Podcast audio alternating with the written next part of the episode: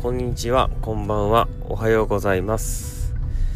寝言や新聞というフリーペーパーを発行している炭鉱夫の寝言で文章を担当している高木と言います。よろしくお願いします。はい、今回からですね、あの炭鉱夫の寝言とかフリーペーパーとかそんなん全然関係ない話をやっていこうと思ってます。何の話かというと釣りの話です。まあちょうど釣りに行って帰ってきている最中でして、えー僕はあの海釣りばかりをしているんですよね最近。最近というかここ数年ですね。でえっと田川に住んでるんですけど若松北九州市のですねえっと若松区というところまで行ったりとか宗像の方まで行ったりとかですね。田川は山に囲まれている盆地なので海に出るまでだいたい1時間どこに海に出るにも1時間ぐらいかかるんですけどまあ夜中ですね1時間かけて海に行ってで釣りをまあ23時間して1時間かけて帰ってくるっていうのをやってます。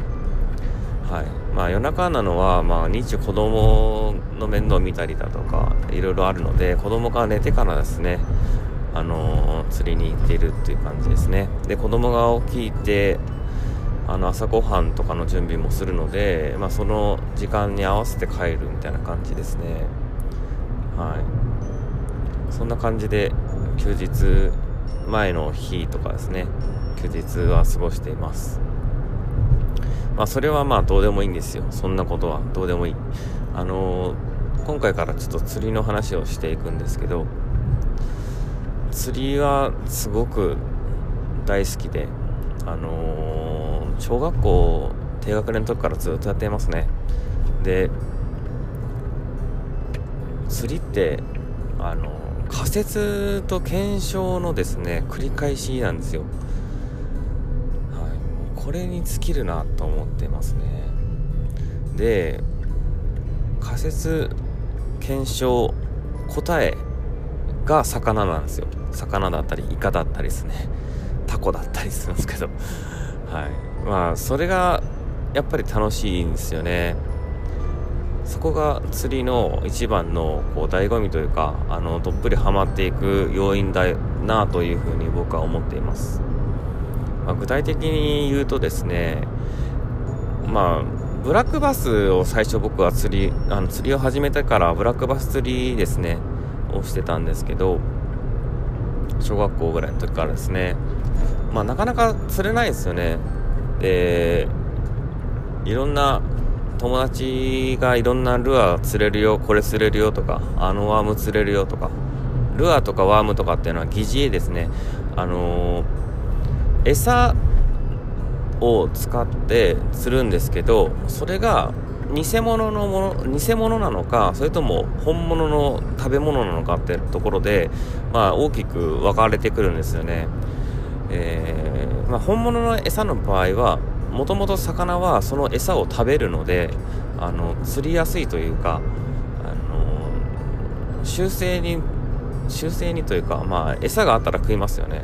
でも疑似餌というのはあの餌に似せて作った偽物なのでこれをいかにですねえっと本物の餌に見せかけるのかというところで、えー、釣りをするのが、まあ、ルアーフィッシングですね。それで、まあ、このルアーフィッシングをずっと僕やってるんですけどブラックバスって基本何でも食う魚ではあるんですけどまあ多くは魚だったりエビだったりザリガニだったりですね、えー、そういったものを食べる。ミミズも食べますね。でえっとそれに似せたルアーがたくさんあります。はい。で何を使ったら釣れるのかっていうのは、まあ、その池とか川とかによっても違うし、えー、うん、ダムとかですね。いろんなあの場所によって全然違うんですよ。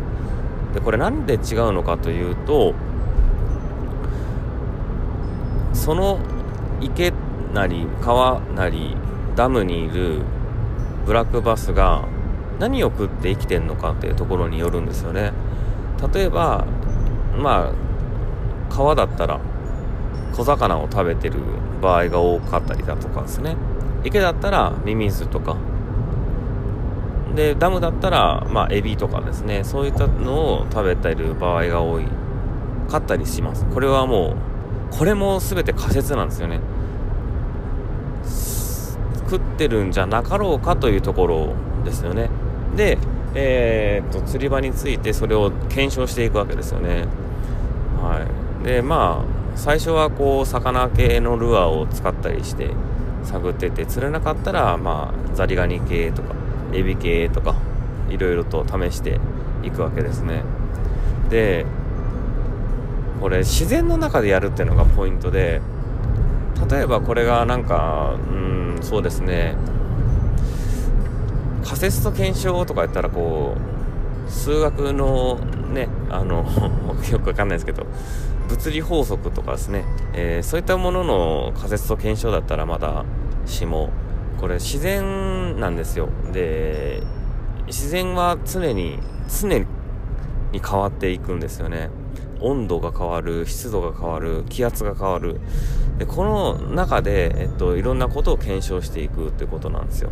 で例えば池とかで、えー、釣りをしていてですねえっと魚がですね全然見えないと。で魚が動いるかどうかもわからないっていうのもあるんですけどまあいるとしてで例えば虫がぽちゃんと池の中に落ちていった時にそれを、まあ、ブラックバスがパクって食べたということを目撃したとしますよね。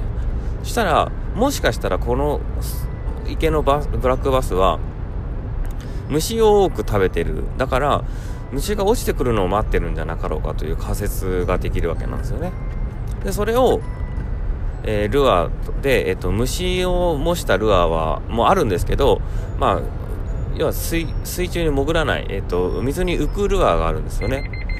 で、それで、えっ、と、投げて試してみると。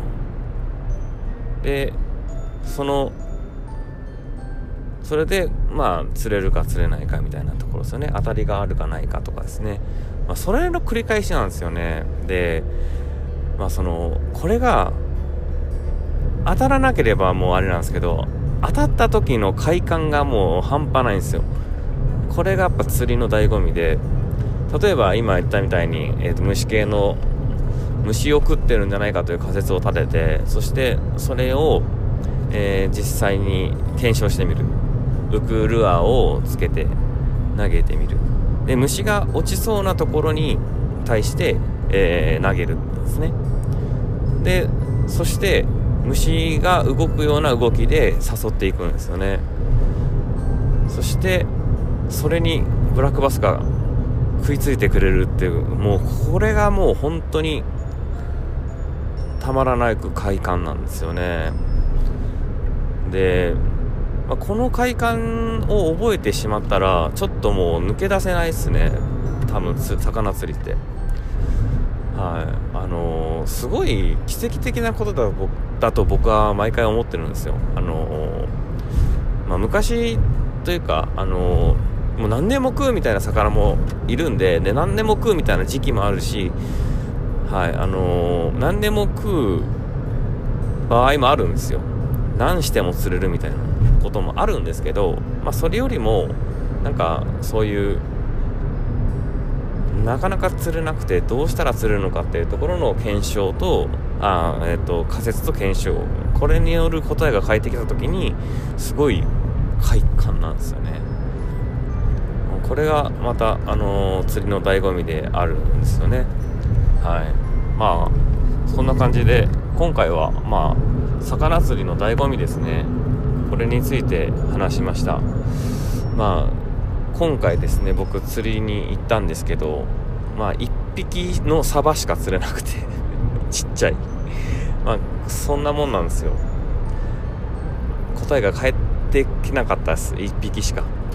正直1匹だけやったらこれ答えでもないんですよ。あのー、仮説を立て、えー、検証して1匹釣れたで再現性がないとですねこれ法則というかあのある種の答えになってこないので、まあ、今回はもう何も得ることはできなかったみたいな感じでサバだけ持って帰ってます。以上です。ありがとうございました。また聞いてください。